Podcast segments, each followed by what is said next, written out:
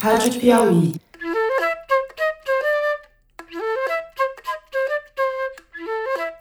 Sejam bem-vindos a um episódio extra do Maria Vai com as Outras, um podcast da revista Piauí. Eu sou a Branca Viana. A gente gravou esse episódio na Flip, a Festa Literária de Paraty, no dia 13 de julho de 2019, na casa do Instituto Moreira Salles, com plateia. Então vocês vão ouvir as reações do público e algumas perguntas da plateia no final. A gente fez essa mesa em parceria com a Rádio Companhia, da editora Companhia das Letras, que publicou no Brasil o livro da Kristen Rupenian, Cat Person e Outros Contos, com tradução da Ana Guadalupe. Essa é uma versão do áudio em inglês, com algumas perguntas do público em português. Se você quiser ouvir a versão toda traduzida da mesa, com dublagem minha e da Kristen, volta lá no feed do Maria, que a gente publicou essa versão também. Boa tarde, gente. Obrigada. Muito obrigada pela presença de todo mundo. A mesa vai ser em inglês.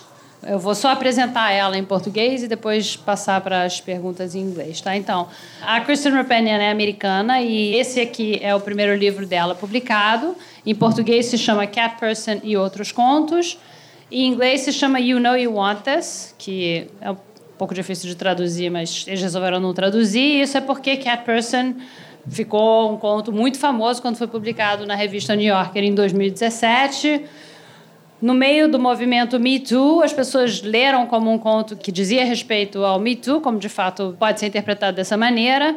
E o conto viralizou, que é uma coisa que não acontece nunca. O conto não viraliza. É uma das coisas mais acessadas na revista New Yorker até hoje. Não só conto, como conto, artigo, ensaio, crítica. Foi realmente um fenômeno. Então, isso raramente acontece com conto. Conto, inclusive, é um gênero literário que vende menos né, do que romance, normalmente. Não é o caso desse. Agora, quem for ler esse livro aqui da Kristen achando que vai ser só sobre política sexual e Me Too e Cat Person, não é. Os contos aqui são muito diferentes do Cat Person, mas são também muito diferentes entre si.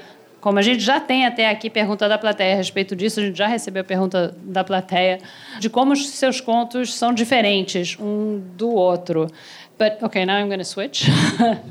um, so the first question is a question that I wanted to ask you when we were talking at the main event, but I didn't have time to, and that she also wanted to ask from her book group, uh, which is about the first story in the book, which is the story of a couple who badly mistreats a friend of theirs. The friend is a man. We know that the friend is a man.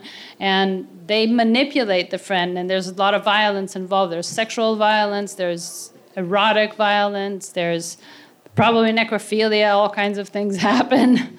But the thing is that the first time I read it, I read it in English, and I immediately interpreted the couple as being a heterosexual couple.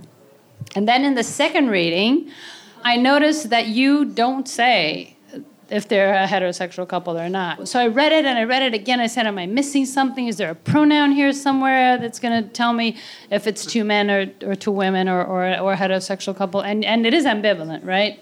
Um, in my second reading, I read it as two women. And it just seemed to me so much more violent, thinking that it was two women doing all those things to their male friend. But the thing is that in the translation, the translator interpreted as a heterosexual couple or two men. So if you look at the pronouns, there's no way you can interpret it as two women. It's impossible. I'm not sure if there would be a way to do it. I would have to really stop and think, because I'm an interpreter as well, and sometimes I translate books. I mean, I would really have to stop and think if there is a linguistic solution to it to make it ambivalent as you did. So, do you think it makes a difference? Is it? Oh, that's fascinating. I'm so interested to learn that. It's funny, when I first started writing the story, I imagined, I think I said this to you, someone asked me a version of this question the other day. When I first started writing it, I started writing, it's we mostly. Like, our friend came over tonight. We were angry. So it was like the fusion of the two. And when I first started drafting it, I thought, um, at some point I'll split, right? And I'll start saying I and he or I and she. And the longer that I went on, the, I realized I didn't have to, right? Like that the story was just sort of had its own momentum. And the, the we, the longer I kept it, the more it started to feel like kind of the core of the story because it was about the way that it can happen, I think, in couples that people start to kind of fuse and that the boundary between you and I starts to become erased. And you do think of yourselves as a we. And also, then the question becomes like, is it easier to do things that are maybe wrong or like unsettling that you wouldn't do if you had to take full responsibility for them if you can share it like maybe it's easier to sort of describe these things without worrying about how they reflect on you because the guilt is shared. And that which doesn't answer your question about the difference between a straight couple and a gay couple.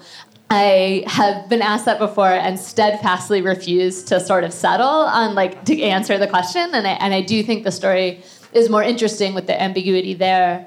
The question of whether I mean, there's so many different possibilities, right? Like, like the story is queer either way. If it's two women who are sort of seducing a man, there's obvious queerness in that way. But if it's a man and a woman, and then they're getting into a relationship with a man, that's a different like turn on on a question of queerness, right? So I feel like either way, you have a space where people are gonna bring their assumptions to the table and they're gonna think about what is more likely yes but also yeah maybe what's more unsettling which is more surprising. Do we expect violence from you know a couple that has a man in it more than we would from a couple that is made up of true women or is there something fundamentally like like people look at lesbian couples in a certain sexualized way that maybe leads you to anticipate that. I think those are really open questions. And i think in terms of the translation, I'm just the most fascinated by the way the book changes in translation.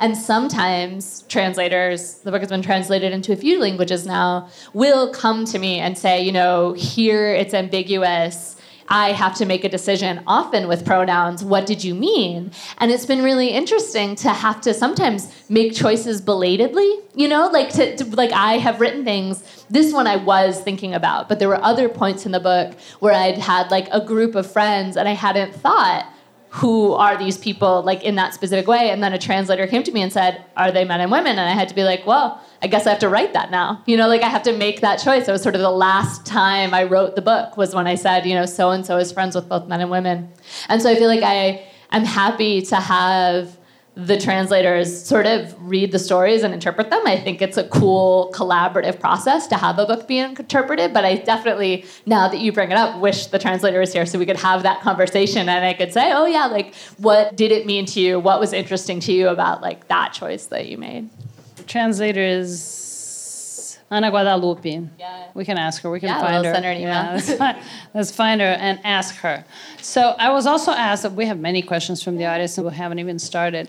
How is it that you get a story into the New Yorker uh-huh. without having been published before and enter any major outlet? I mean, how does the story even get in front of the editor? Yeah, um, that's a really great question. And if we're talking about like work and professional lives, I feel like that is a really key sort of thing that happened that broke open my career after what felt like a pretty long time of kind of doing the thing where you're submitting stories, getting no's back, you know, just kind of writing and revising and, and working on your own. And for me, what happened was that I was finishing up an MFA program and I'd had a couple of stories published online. And, like, and an smaller. MFA program, you might oh, just Oh, explain. yeah, yeah, sorry. So in, I was in graduate school for fiction. And an agent who had actually graduated from that same program a few years before got in touch with me via a professor. And she was also kind of relatively early in her career. Like she was trying to get her career as a literary agent off the ground. And we had a few conversations. And often literary agents will want you to have a novel in progress before they'll take you on, just because those are easier to sell.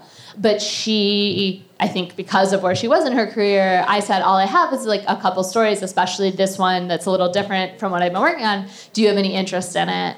And she said, Sure. And that was a real leap of faith on her part that she took that risk for me. And I feel like it, it really, in the end, paid off for both of us. But I mean, beyond that, I do think there's so much luck and so much of a numbers game involved when it comes, especially to submitting short stories to literary magazine. That came on the heels of, like I said, probably five or six years of me submitting stories and occasionally feeling like I was getting close and having them say no.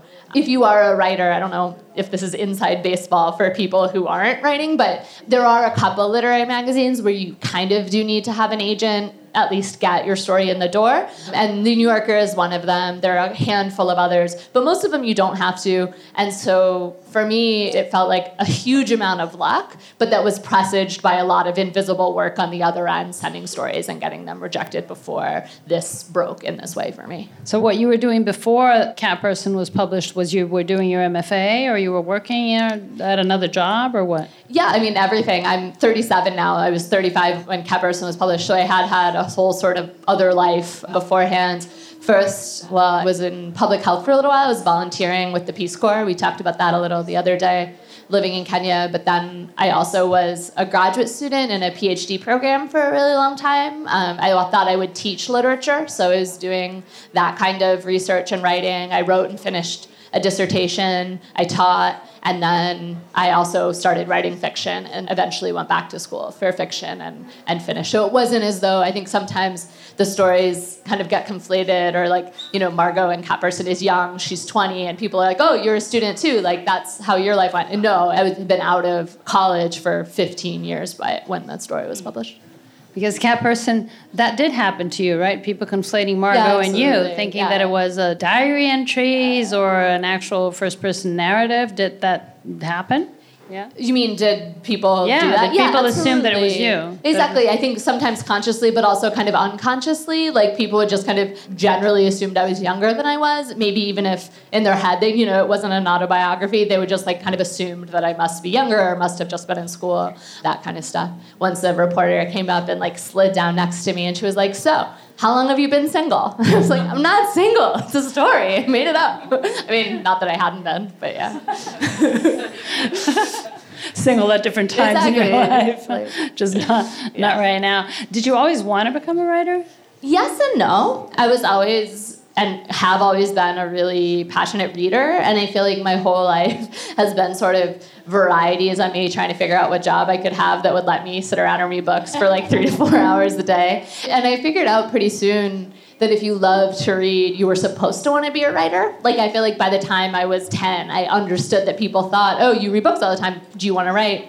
And then so I started, but it was a complicated process getting there. Like, it took me a really long time for a long time writing felt really different than reading. It was like you read to like absorb into somebody else's story to kind of lose yourself to forget who you are and then when you write it's like you're faced with yourself and your ego is right there. It's sort of the opposite feeling i think for a really long time. And so what happened was i would delve into it i would get excited about it and then i would get frustrated by it or i'd decide i was bad at it and i'd take a step back for a few years. And yeah so i wrote pretty seriously in high school then stopped wrote pretty seriously in my early 20s, stopped again, and then started again really seriously and like ultimately full time probably like seven or eight years ago now. And what does really seriously mean?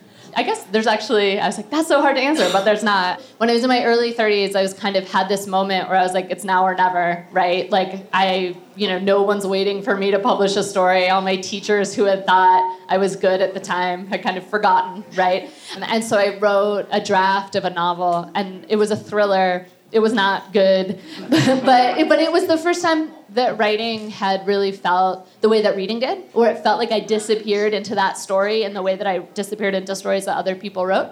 And that once that happened i was like oh this is what i want to do. Like this is the thing that is meaningful to me. And i still had a lot to do and to learn but i was after that writing really consistently and sort of figuring out how I could arrange my life to give myself as much time as I could to write. That was when I was finishing up my PhD and so I like taught part-time, like was stayed, you know, in the PhD program for a little while, eventually went back to school with the idea that what I wanted was to figure out how to how to get a book done. And was this any of the stories that are in here?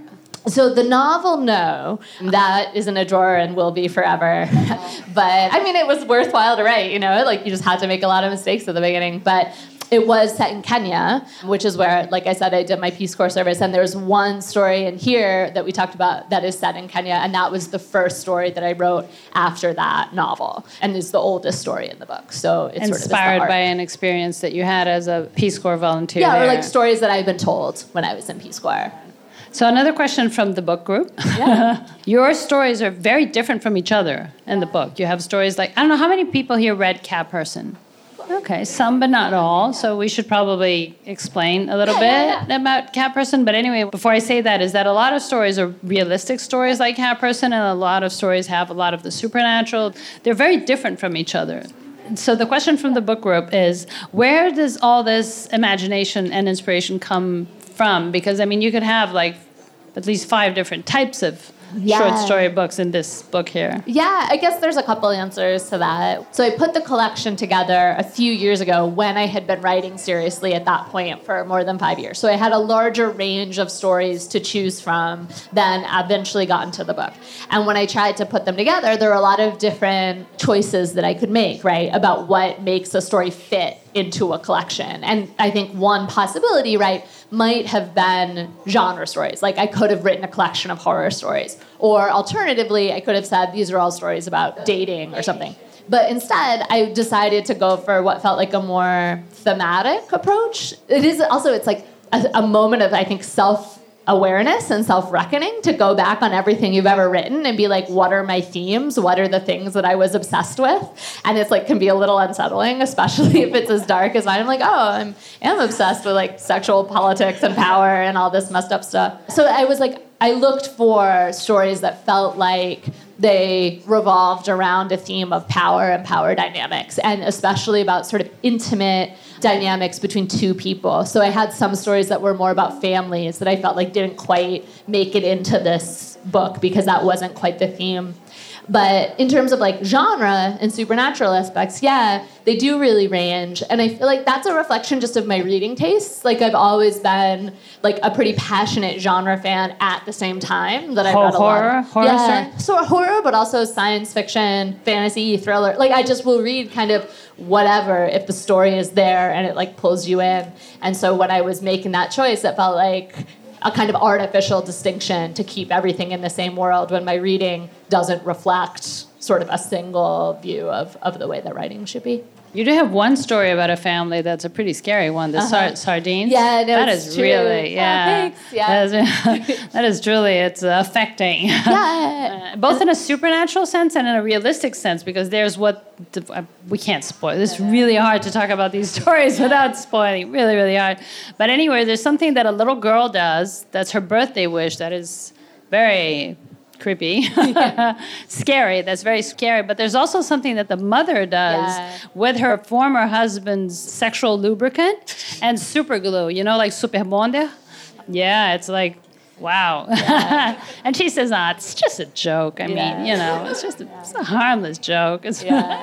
Yeah. Yeah, no, it's funny. I thought about that story about whether it belonged for a long time, and I thought that the relationship with between the mom and the daughter was sort of like codependent and like fused enough that I could justify putting it in, but I also just like wanted it in because I liked It's it. a great so story. It's called Sardines. Don't don't miss it. It's it's a really good story. So now let's move to Cat Person before we open to the audience. Um, just explain to people, if you can, what it is, just for the people who didn't Yeah, read it, and then sure. I, I have a question here. Sure, you can audience. jump in. I feel like I'm so close to it. Sometimes I forget Okay. like the best way to talk about it. But yeah, Okay. so so Cat Person is a story. It's pretty straightforward, and it's set up at least. It's about two people: um, a younger woman, Margot, who's 20, and an older man, Robert, who's in his mid 30s, and they meet in person and then have a kind of long, extended flirtation via text, and eventually meet up and go on one kind of long, excruciating, kind of doomed date. And the majority of the story follows the progression of that date from the point of view of Margot. Margot sort of wrestles with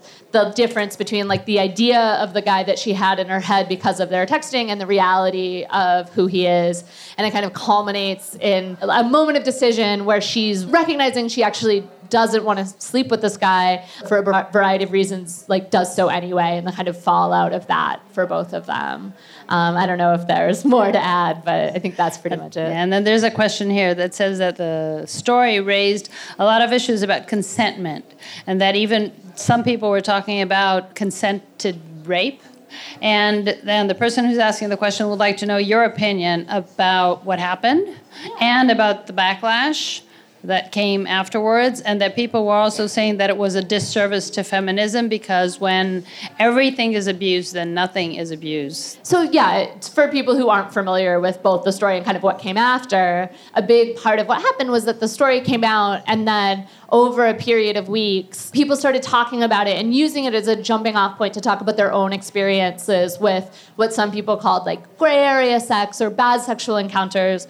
I think actually most people were fairly clear about this. It's not a question of explicit consent, right? Like she moves the encounter along. She is not directly forced by him. And yet, the encounter ends leaves her feeling really badly, feeling really kind of overwhelmed with how she ended up at that place. And the question that people raise, but that she also really explicitly raises, is like, how did I get here? How did this happen? Like, why did I end up in that moment feeling as though I couldn't say no when explicitly, like, why couldn't I? And I, and I think there are a lot of different reasons for that. And I think, in fact, that was one of the things that was amazing watching people talk about the story afterwards was like how in depth people got and women in particular got talking about like what kind of things you're trying to take into account as you attempt to get to know someone there's a moment early on before she's gone into the house with him where she has this moment where she thinks like what if he's a murderer? Like, what if he kills me? Then she's like, oh my God, that's ridiculous. Why am I even telling myself that? But like, then later the question surfaces like, is it? Is it ridiculous to wonder if this person can hurt you? Are you like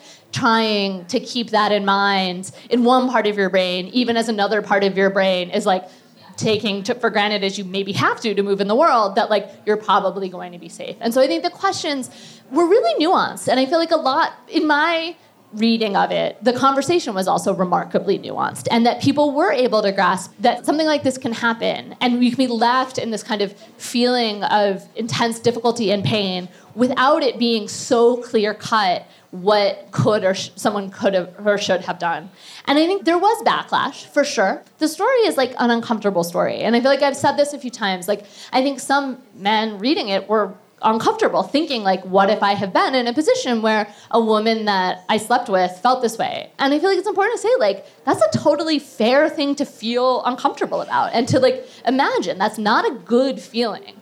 But I think the question is, you know, what do you do with that discomfort? Like when you feel uncomfortable, do you say, hey, this like raises a lot of really important questions. I would like to talk about them. How can we communicate better? Or do you say she was wrong? She should have said something. He, it's her fault because she didn't say no when she should have, right? And I feel like to me, that level of the backlash was maybe unsettling in a way that people having genuine conversations about how difficult these situations are, like that seems legitimate to me to have a conversation that's honest as opposed to accusatory in the way that it occasionally got. I hope that answers the question. I hope so too. it's a hard one. It's a hard one, yeah. And it's uncomfortable for women because you start remembering situations yeah. where you were in the same position as Margot and you said, well, you know, better just get this over with better than say anything and try to get out of the situation. Just let's get this over with. I mean, it won't take more than 10 minutes. So just get, then I can just get out of here. But it's horrible because right. it's not really. Right. It's like, what are the consequences of that ultimately? What seems like the simplest decision in the moment, maybe long term, actually can be a really hard one to. Yeah, especially if it's cumulative. Yeah, exactly can be really hard. So we can now open to the audience. We have two roving mics. I actually have a question on Night Runners, yeah, yeah. if that's all right. Sure. It actually came across to me as a surprise when you mentioned you had been with Peace Corps, because yeah. reading the text, I had this feeling you had a very critical perspective on the program. And I was wondering, is it yet again just a story you made up? Just a perspective you came up with from a literary standpoint, or does it have to do with the way you felt about the program while you were in Kenya? So, the Peace Corps is a program that I did, two year volunteer program sponsored by the government, where individuals, usually younger people, are placed in communities overseas and do volunteer work of various kinds. And it's pitched as a kind of mixture of like charity work and cultural exchange. And yeah, that was something I thought about a lot when I published the stories. And it's one of the things when you write horror, it's like, and dark stories, the question of like, how much are you saying that this is the truth and how much is it an angle on the truth can get really confused. And, and I would say, in that same sense, it's a mixture, right? Like, that story is fictional, but maybe as all my stories are, the darkest version of something that is a little bit true, which is that when I was in Peace Corps, I had a wonderful experience in so many ways. Like it was 15 years ago. I'm still in touch with the people I lived with. I cared deeply for the people that I worked for. I hope I was not a bad volunteer to the extent that my main character is a bad volunteer. But it did strike me that one thing that was true was that that program put very young people in positions where they had a lot of power sometimes and also felt powerless and it could go bad, you know? And in my story, it goes as bad as it possibly can. But I do think that, I don't know, it was one of those things where I carried a variety of much like smaller stories along with me that eventually turned into that horror story. Like I just one thing that I remember that was on my mind when I was writing that was like I had a guy that I knew, another American volunteer, who told me very cavalierly that he'd asked one of his own students out on a date. And I was like, "Huh, that doesn't seem appropriate." And he was like, they're, she, you know, they're all older, you know, because they take time off. So like, she's really, she was like almost 20. It's just like the most normal thing. Like, she just said no, it was fine, and like my heart just kind of like sunk, but I didn't know exactly what to do with it. And I feel like a lot of my life, little things like that, you get them and you just sort of carry them, and then 10 years or 15 or 20 years later, you're like writing, and you're like, oh, in a way, I'm writing about that, even though it's not that story and it's not the same thing. So anyway. But in the story of the Peace Corps volunteer, he's presented as a supposedly nice guy and everything is fine. But you do see in the way he thinks about the girls, especially the smallest girl who bullies him, he does think about her in a sexual way. And she's what, whatever, 11, 12. He talks about her cat like eyes and the shine of her skin, and it's, it's yeah. creepy. Yeah, yeah. And it's like imagining yourself into that mindset is hard, but also I think is something I'm kind of often compelled to do when something is upsetting to me to like think my way into it as deep as I can. And at the same time, he's being bullied yeah. relentlessly by them. Yeah. yeah. I heard that some of your stories are going to turn into a TV series or a TV or a movie or. Uh, fingers crossed. Something. It's been optioned for two writers. Like the book, the, the book, book, or so the book. Okay. Actually, it's very complicated. I don't know anything about this world before I was launched into it, but um, yeah, the option for the collection was bought by two women writers who worked previously for HBO, and they've developed scripts for a possible kind of anthology TV show. The pitch for it was like Black Mirror, but for section dating, um, which would be cool. Um, and I read two scripts that they've written, and I thought they were amazing. It's a really cool thing to watch other people like fill in the blanks of your stories. But I mean, that said, every, lots of things get optioned and they don't make their way to the screen. I think that it's out of my hands and we just keep our fingers crossed and it could happen. But yeah, it would be a real trip to see these brought to light. And in the option, you have no part in it. I mean, they can do whatever they want with it. Yeah, yeah? I mean, I when we decided, there were a couple of people who wanted the potential to option it, and I we picked them because I thought that their vision matched with mine, and I have met with them and we've talked, and I feel like I couldn't trust people more. But I do believe that kind of all collaborations require you to let go of your baby at some point, you know. And so I wanted to pick people that I felt like, no, I trust you to do this, and if that means changing it, go ahead. I think I could have been like, no, I will do it. I will make it perfect. And I feel like adaptations like that always fail, right? Because it's like you just have your own vision and it's too limited. So because you're not a screenwriter, you've never written a well, actually, screenplay, or have you? I have, and and that's actually another thing that I am doing and have a little more control over is that I wrote recently a like slasher movie. Did we was I telling you this? It's called Bodies, Bodies, Bodies, um, and it's set. This is like a horror thriller. I have written and sold that, and I'm revising it now with the help of the director. So everything. So if everything goes well, that could be. That's going to be soon. shot. I mean, I have to actually like make it good so that they agree to shoot it. But yeah, it could, it's closer than than some of the other stuff. And it's going to be really scary. Hopefully. you really like scary stories. It's funny yeah. too, though. Hopefully. Uh, I wanted to ask you about form and craft, which we normally think, like we normally not, but the market sometimes think a short story is a stepping stone for you getting into a novel. We think like a short story such as Cat Person is so well crafted into the short story form. So I wanted to ask, do you see yourself as like a writer of short stories, or do you plan on going to novels, or are you somebody who works on different forms? Apparently, you wrote a script, so yeah.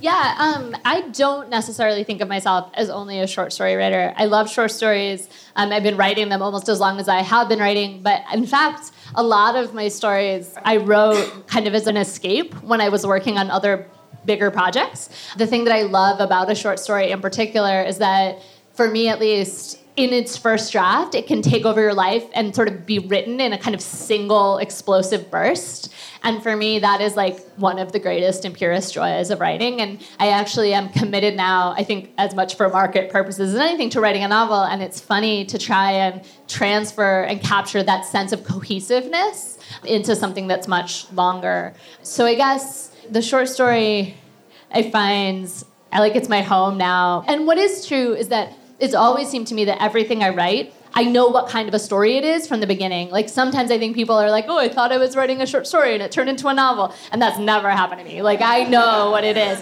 and like you know, or when people are like, "Oh, you want to adapt your short story into a screenplay," I'm like, "No, I don't know how to do that. To me, it is only a short story. Someone else maybe could turn it into something else." So so yeah, I love short stories, but it took me a little bit by surprise that I was able to like debut as a short story writer because that's actually, as we were saying, kind of rare. I assumed I would first publish a novel and then they would let me publish a collection after that. What changed after Cat Person? Did you get a lot of offers for novels or, or um, other shorts? I mean, you could be like Alice Munro, you know, just write short stories your whole life and yeah. then win the Nobel Prize and you'll be it's fine. It's true. It's true. And I, and I don't know. I mean, it's true. I could be like Alice Munro. I would love to be like Alice Munro. It's a good ambition to have. Exactly. no, I mean, it's, what happened was when the story was accepted to the New Yorker, that was the moment when both my agent and I were like, oh, you might be able to sell a collection, right? Like, even then, which is a huge thing, it wasn't for sure. Like, that market is so tough. But even so, we put the collection together, sort of preparing to go out with it.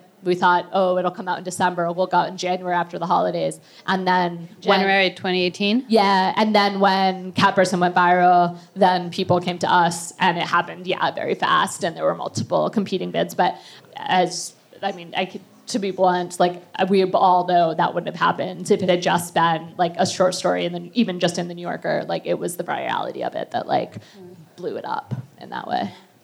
Why did it take so long? Because the story came out in 2017, so you were going to launch the collection January 2018, but you only launched it a year later.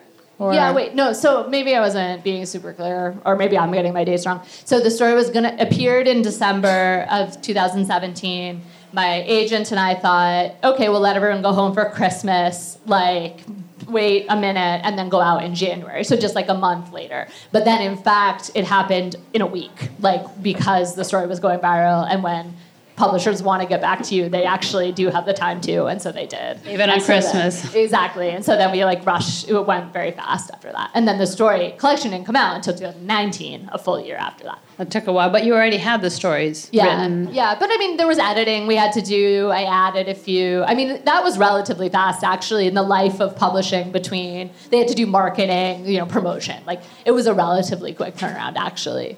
Hello. So I can tell that lately there's been a lot of um, horror written and directed by women. Yeah. Like we have Carmen Maria Machado here, and there are so many movies: The Invitation, The Love Witch. Yeah, yeah. So, as a horror fan, how do you see this? Do you think that's been changing the horror storytelling, or how do you see the changes in the mainstream and the kind of stories that are being told? Yeah, um, I love that question. I actually Carmen Maria Machado only she's here right now, but she's here, right? And um, she blurbed my book actually, but I had never met her until this weekend. So we just met, and now we've like hung out a bunch, and I'm so into it. But no, I read her story. So her story is also a short story collection, and before that book even came out, I read the first story in it. It was called The Husband Stitch in Granta in the magazine. It came out in, and I was like I mean, it was just such a funny, real reaction. So before I was like, had written too much, and I was like, I need to up my game. Like, if I don't get where I need to go, like other people are gonna get there first, and I like I know that I can do it. And this, and I felt like too, she was also she's a little younger than me actually, but I felt like she was drawing from the same well of like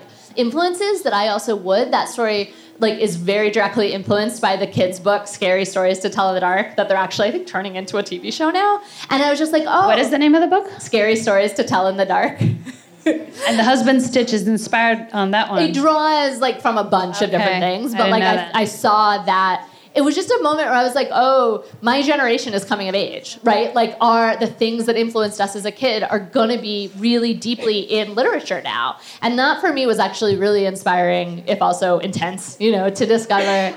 Yeah, there's probably a lot of different reasons. I feel both of it. You know, like I feel like whatever it is that's in the air that is inspiring her is inspiring me, but also lucky to be a part of it. I feel like doors are opening, especially probably in screenwriting and in film, where there's a hunger for women authored stories that get darker and maybe more genre influenced than before when it had been much more of a boys' club. And so I'm excited that it has been true that I have had a chance to work with the woman who has been tapped to direct the screenplay that I wrote is a first-time female horror like director. Like, there's just a lot of people out there who are really enthusiastic and excited about it, and I feel like it creates itself, right? Like when you have people who are interested in what you're interested in, it like builds and builds and gets its own momentum. So yeah, if you're interested in horror and you're a woman, I feel like it's a good time to be alive. and it'll probably change. Like she said, it will probably change the stories themselves. Exactly, I mean, you'll yeah. have less stories of little blonde girls, young women Yeah. going into closets and getting stabbed or whatever. Right? Yeah, and it's interesting to think about. Like, I do think you totally could, and someone else probably should write the essay or whatever that's like, this is how this horror differs from the horror that came before. Like, who is the agent, who is the victim, are they different? But then it's also, I think, really cool to imagine like younger women or girls now, like watching horror and being seeped in that kind, those kind of stories, and then seeing like the next generation that comes up, like what will be their passion, like what genre will they be drawn to to like reimagine. So I wanted to ask you about the men in the book. Yeah. At least three of them seem to me like they could have gone to school together and been Uh-huh. friends. Like Robert from Yeah, yeah. Cat Person, like the guy in what's it called, the Good Guy? Is it the Good Guy in English? Yeah, the Good Guy, and the Peace Corps volunteer. Actually, they Yeah, seem like you know you could see them, you know, sharing a beer and talking about how. You know, women were cruel to them when they were young, and, Yeah. and, you know, Yeah. do you think that's true? Yeah, I mean, it's interesting. Yeah, I mean, they're all of a certain age. And they do all wrestle, I think, with feelings of like shame and insecurity in ways that are similar. I guess it's interesting. There's another, at least one other male POV story in the book, which is um, the matchbox sign. Oh God, that's so scary. Yeah, and, and, and it's actually like I thought about that when I, when I was putting the stories together. Actually, there's two I think that are sort of a counterbalance. So I think you're absolutely right that those guys have a sort of similar set of strategies for dealing with the world that they're in, um, but they're not the only men in the book, right? And so the two that I think are, are somewhat different are David, who has a girlfriend who develops this mysterious itch in the matchbox sign, and then the narrator of a story where he I don't know if it's the same in Portuguese, but where like a girl asks him to punch her, death wish. Yes, Death Wish. Um, yeah. And I think that those men, both of them, are dealing with.